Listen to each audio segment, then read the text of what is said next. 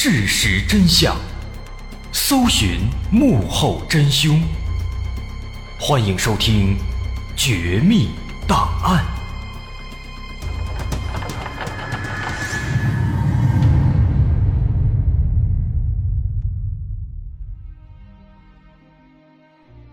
还原事实，探索真相。欢迎来到今天的《绝密档案》，我是大碗。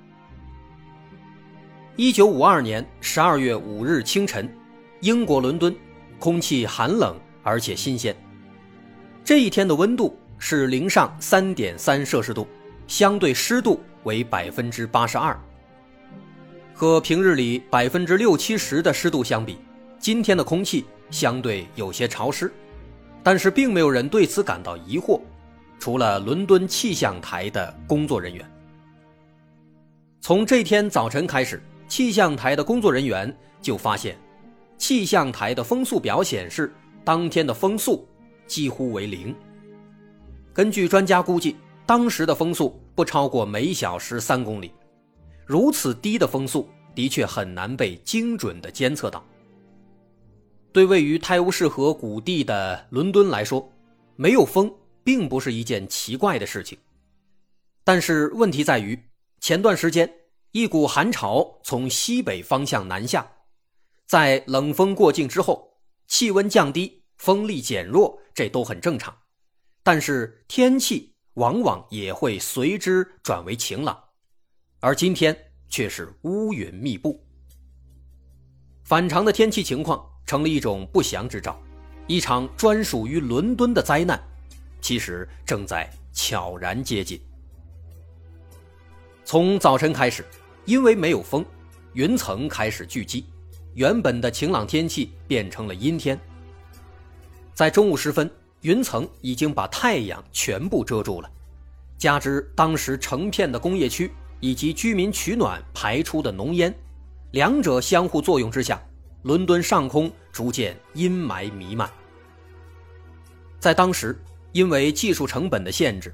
工业和生活使用的都是没有经过脱硫处理的煤，没有集体供暖，每家每户只能自己烧煤取暖。于是，从工厂和每一个家庭的烟囱里，每天都有数千吨煤灰、焦油混杂着二氧化硫等等各种有害的物质的气体，被源源不断的排放到大气当中。糟糕的是。那天没有风啊，于是随之而来的，在伦敦市内开始出现了大雾天气。没有风，那些工业和生活产生的浓烟就无法被吹散，再加上那天的相对湿度高达百分之八十二，于是这些排出的浓烟和原本就在天空中的云层，还有大气当中的水蒸气相融合。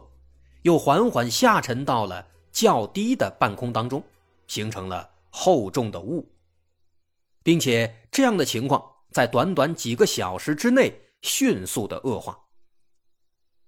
虽然说产生的是雾，但实际上它更像是我们常说的霾，甚至比现在的霾还要恶劣和严重。到了当天下午，由于雾气实在是越来越浓。能见度已经迅速降到了十到二十米，而且这些雾气也渐渐的由灰色变成了黄色。浓雾当中，许多店铺只能提前打开灯，但是即便如此，在这样的天气中，已经很少有顾客会光顾了。再看马路上，由于能见度迅速降低，短短几个小时之内，伦敦市内就发生了数十起车祸。交警们没有办法，只能拿着手电或者火炬引导汽车缓慢的行驶。很多车主出于无奈，只能临时把车停在路边。只有一些少数的经验丰富的司机打开车灯，在缓慢的前行。根据一位当年二十四岁的芭蕾舞演员芭芭拉的回忆，在大雾降临的那天晚上，芭芭拉和她的未婚夫。去参加了一场宴会，宴会结束时已经是晚上十一点多。当他们来到室外，惊讶地发现整个伦敦城已经被一片黄色的浓雾所笼罩着。他们试图开车回家，但是能见度实在是太低了，即便打开车灯，把头探出窗外，也看不清前面到底有什么。无奈之下，芭芭拉只好下车，穿着高跟鞋和礼服，一边步行一边指挥汽车一点一点地往前挪。只有二十公里的路程，当他们到家时，已经是凌晨五点钟了。不仅仅是汽车，其他的交通工具也几乎全部陷入停滞，所有飞机航班被立刻叫停。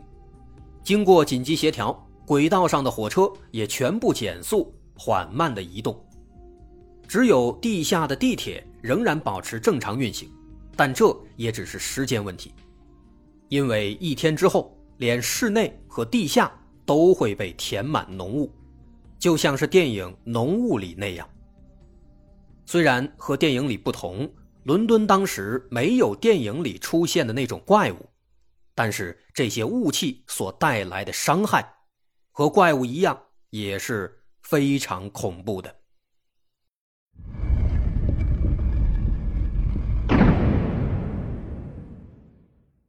伦敦是一座工业城市，是英国的工业中心。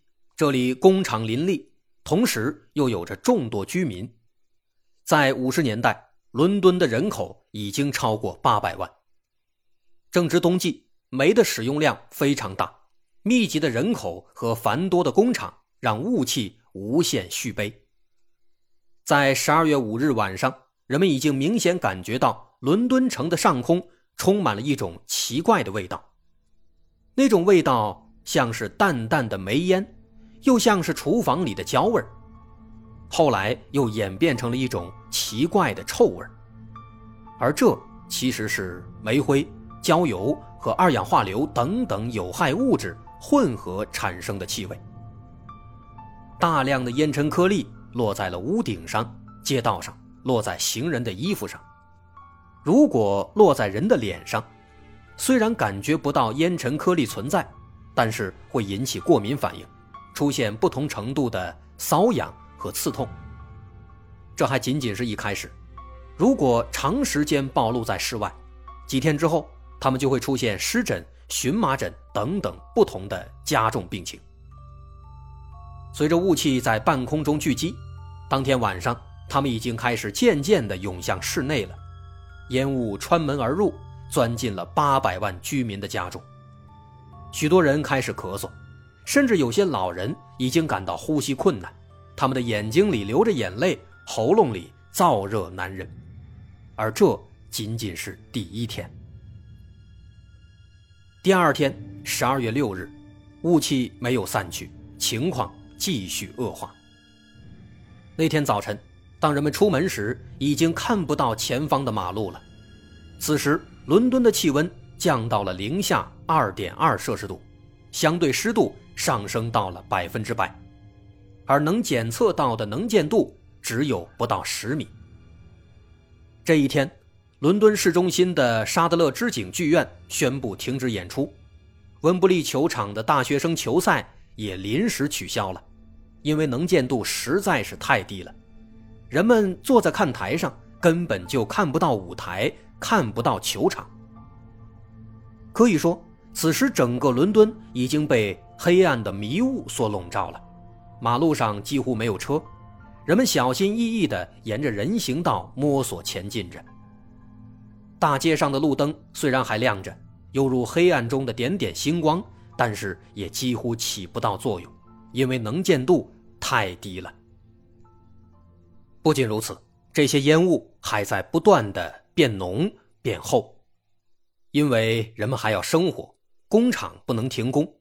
工厂的锅炉、店铺和家庭的壁炉还在不断的排出浓烟，空气中的有毒物质也在随之不断的增加。此时的雾滴已经不再是洁净的水滴，而是混杂着烟尘和煤尘的颗粒，它们弥漫全城，浸染着一切有生命的东西。那些居民们每天吸入肺中的，就是这种被污染的气体。走在街道上的行人不断用手揉着眼睛，泪水顺着面颊流下。此时，凡是人群聚集之地，都会听到不停的咳嗽。学校的教室里不时的发出干咳声和喘气声，老师不得不提高声调进行授课。但是没讲几句话，他自己也咳嗽起来。这是第二天。第三天，十二月七日，伦敦的烟雾还是没有消散的迹象，整座城市似乎都感冒了。天气越来越差，烟雾越来越浓，整个伦敦还是淹没在昏暗的雾气中。由于工业和生活的用煤都没有经过充分燃烧。它们大量散发着浓烈的硫磺气体和烟尘颗粒，在三天的有毒气体的包围下，不仅仅是老年人，不少中年人也开始感到呼吸困难，甚至一些年轻人也产生了不良反应。对于患有呼吸道疾病的患者来说，这种天气简直是一种酷刑。很多患者在极度的气喘当中，因为肺部难以吸到氧气而窒息死亡。而这些健康问题仅仅是一方面，另一方面，因为大雾弥漫，能见度非常低，因此在那几天当中，伦敦各地接连发生了数十起抢劫和盗窃案件。浓雾为犯罪行为提供了绝佳的掩护，也让警方和居民十分头疼。这是第三天。到了第四天，十二月八日。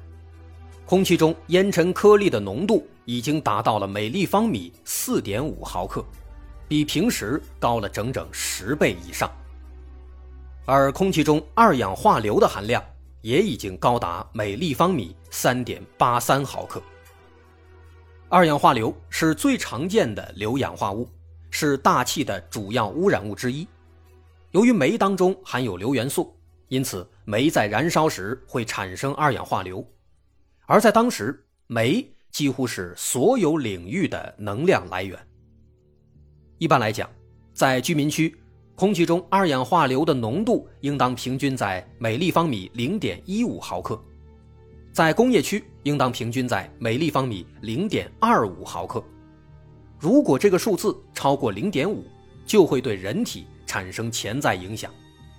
支气管炎的患者在零点五的环境下。生活二十四小时，病情就会迅速恶化，而这个数字一旦超过了一，就会直接刺激到人体，会使气管和支气管的管腔逐渐缩小，气道阻力增大，这就是那些患者窒息死亡的原因。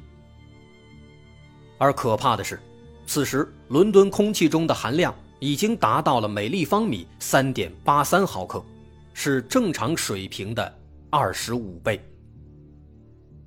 这些二氧化硫在空气中其他氮氧化物的催化下，逐步转化成硫酸盐。当这些有毒微粒蒸发时，笼罩伦敦的就不再是简简单单的雾，也不是霾，而是更加恐怖的酸雾。在这种酸雾的笼罩下，大量的人感到呼吸困难。伦敦城内。到处都是咳嗽的声音，医院里人满为患，支气管炎、肺炎、流感以及其他呼吸道疾病的患者急剧增加。这是第四天，直到第五天，十二月九日，转机才终于出现。虽然浓雾还在，但是气候已经有所好转了。在这一天，没有风的日子结束了。微微的南风轻轻地吹来，带来了洁净的空气，冲淡了原有的雾气。多亏了这微微的风，到了中午时分，气温逐渐上升，相对湿度也有所降低。在大雾中沉浸了五天之后，人们终于看到了曙光。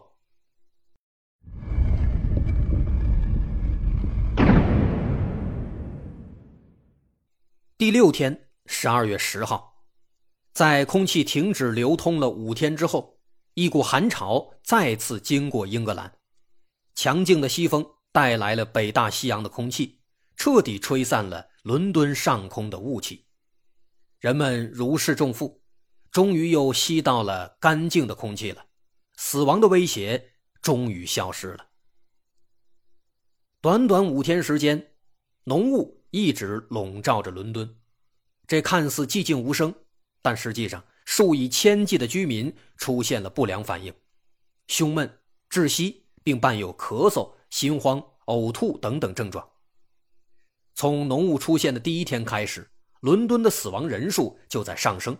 到了第三四天，发病率和死亡率在急剧增加，其中大多数是老年人和呼吸道疾病的患者。一位叫史密斯的老先生住在一家疗养院里，老人过去得过心肌炎，但经过多年的治疗，症状已经稳定，病情已经好转。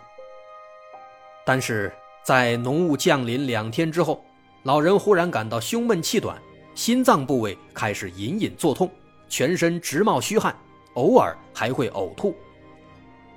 起初，医生以为老人是心肌炎再次发作了，但经过紧急救治，他的病情却没有好转。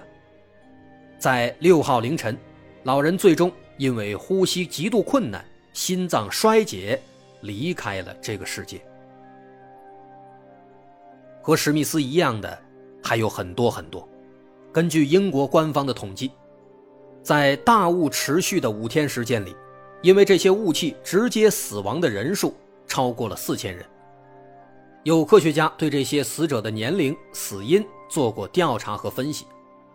从死者年龄来看，四十五岁以上的死亡人数最多，大约是正常时期死亡人数的三倍；一岁以下的死亡人数其次，是正常时期的两倍。从死因上看，因为支气管炎死亡的多达七百零四人，是正常时期的九倍；因为冠心病死亡的两百八十一人，是正常时期的二点四倍；因肺结核死亡的七十七人，是正常时期的五点八倍。除此之外，因为心脏衰竭、肺炎、流感以及其他呼吸道疾病死亡的人数也都成倍的增长。但是别忘了，这个数字仅仅只是那五天之内的，而且还是官方统计出来的确切的数字。这个数字肯定比实际伤亡是要少的。但是还没有完，从那之后的两个月里，因为毒物的影响而产生的后续疾病的死亡人数，更是达到了八千多人，两者相加有一万两千人。当然，也有说法认为，说后续的八千多例死亡，并不仅仅是那场大雾导致的，因为当时刚好是冬天，流感并发率高，所以这八千多人当中有一半以上是死于流感，而不是那场大雾。英国政府对这种说法也表示大力支持。英国政府之所以大力支持这样的说法，最主要的原因是因为。这场灾难的根源其实是家家户户都在使用的煤。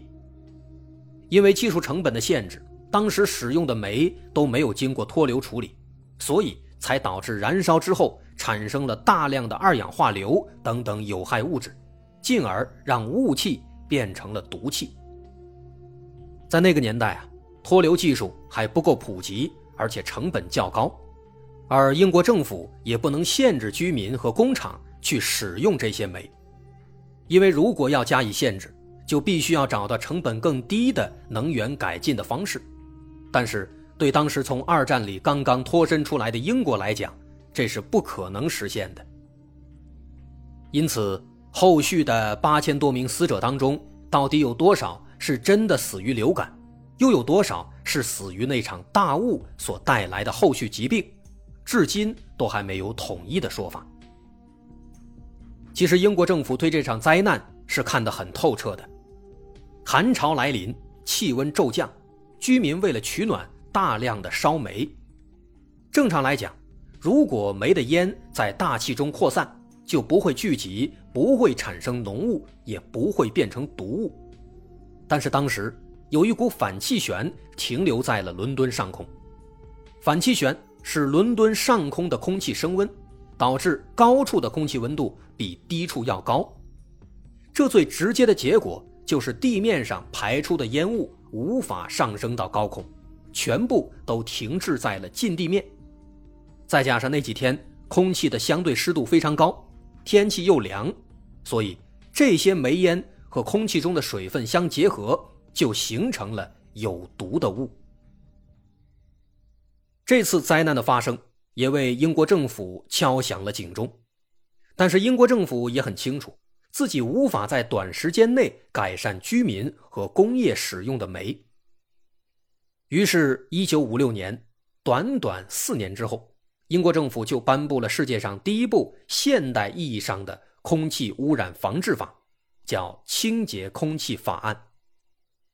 根据这个法案，大规模改造城市居民的传统炉灶，减少煤炭用量，冬季采取集中供暖。在城市设立无烟区，禁止使用可以产生烟雾的燃料，发电厂和重工业作为排烟大户被强制搬到郊区。